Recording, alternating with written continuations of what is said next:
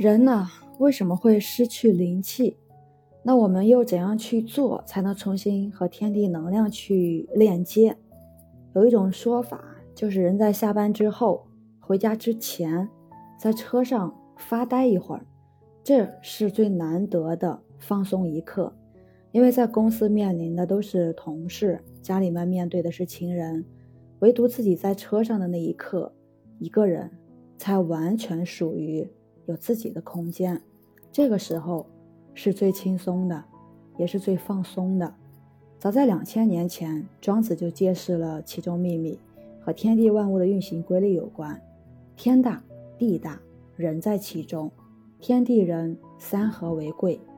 所以呢，每天给自己一点空间，才能从天地中得到能量。庄子说，有直觉的物类，包括人。都是依靠气息的流动，背后有一种能量的隐形链接。比如，我们面对一片郁郁葱葱的森林时，就会感到心旷神怡，这是自然和人的能量链接。我们和志同道合的人交流时，会感到兴奋，这是能量的共振。我们和意见不合的人沟通时，会感到心累，这个是能量的抵消与耗损。所以在万事万物的背后。都有着一种我们看不见的能量在自然流动，这种看不见的能量，普通人会无视，但学道的人会运用。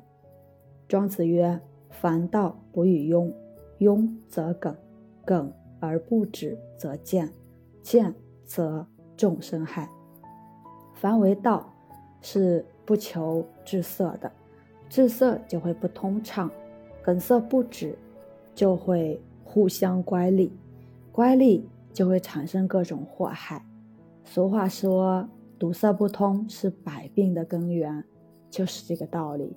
人在婴儿和幼年时与道是最接近的，虽然没有心机和心智隔绝与天地的链接，但随着年纪的增长，社会阅历的增多，人与人之间的磕磕碰碰会形成一种稳定的心智。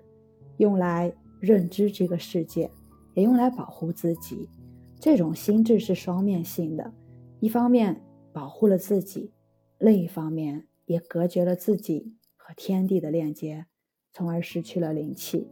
所以，洞悉其中道理的人，如庄子说的“气质绝学”，老子说的“绝学无忧”，不再依赖心智来保护自己，而是放下自我。顺应天地变化，和大道同行，每天都会经历世俗的事，却不放在心上，这样就留出了一个空间，道才能顺畅流动，人才能从中获得能量的流动。宇宙的源头总是有源源不断的活水，只有留出空间的人，才能保持自身的流畅性，保持新鲜活力。第二种，静默可以调理疾病，宁静可以止息焦躁。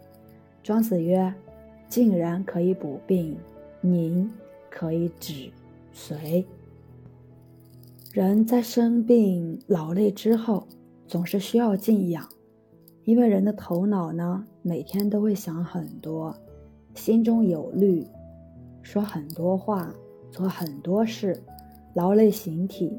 就像一碗水，摇晃不止，心神不宁，养不住心神，则身体难以保持精力旺盛。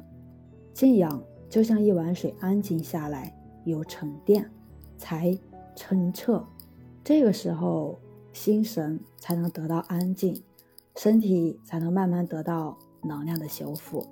庄子提出修养之法，以静养神，《黄帝内经》也有记载，法于阴阳。和于术数，饮食有节，起居有常，不忘坐牢，故能形与神俱，尽其天年。所以呢，我们每天都要给自己留出一点时间和空间，在独处中得到安静，在安静中修复能量，能保持精气神足，就最好不过了。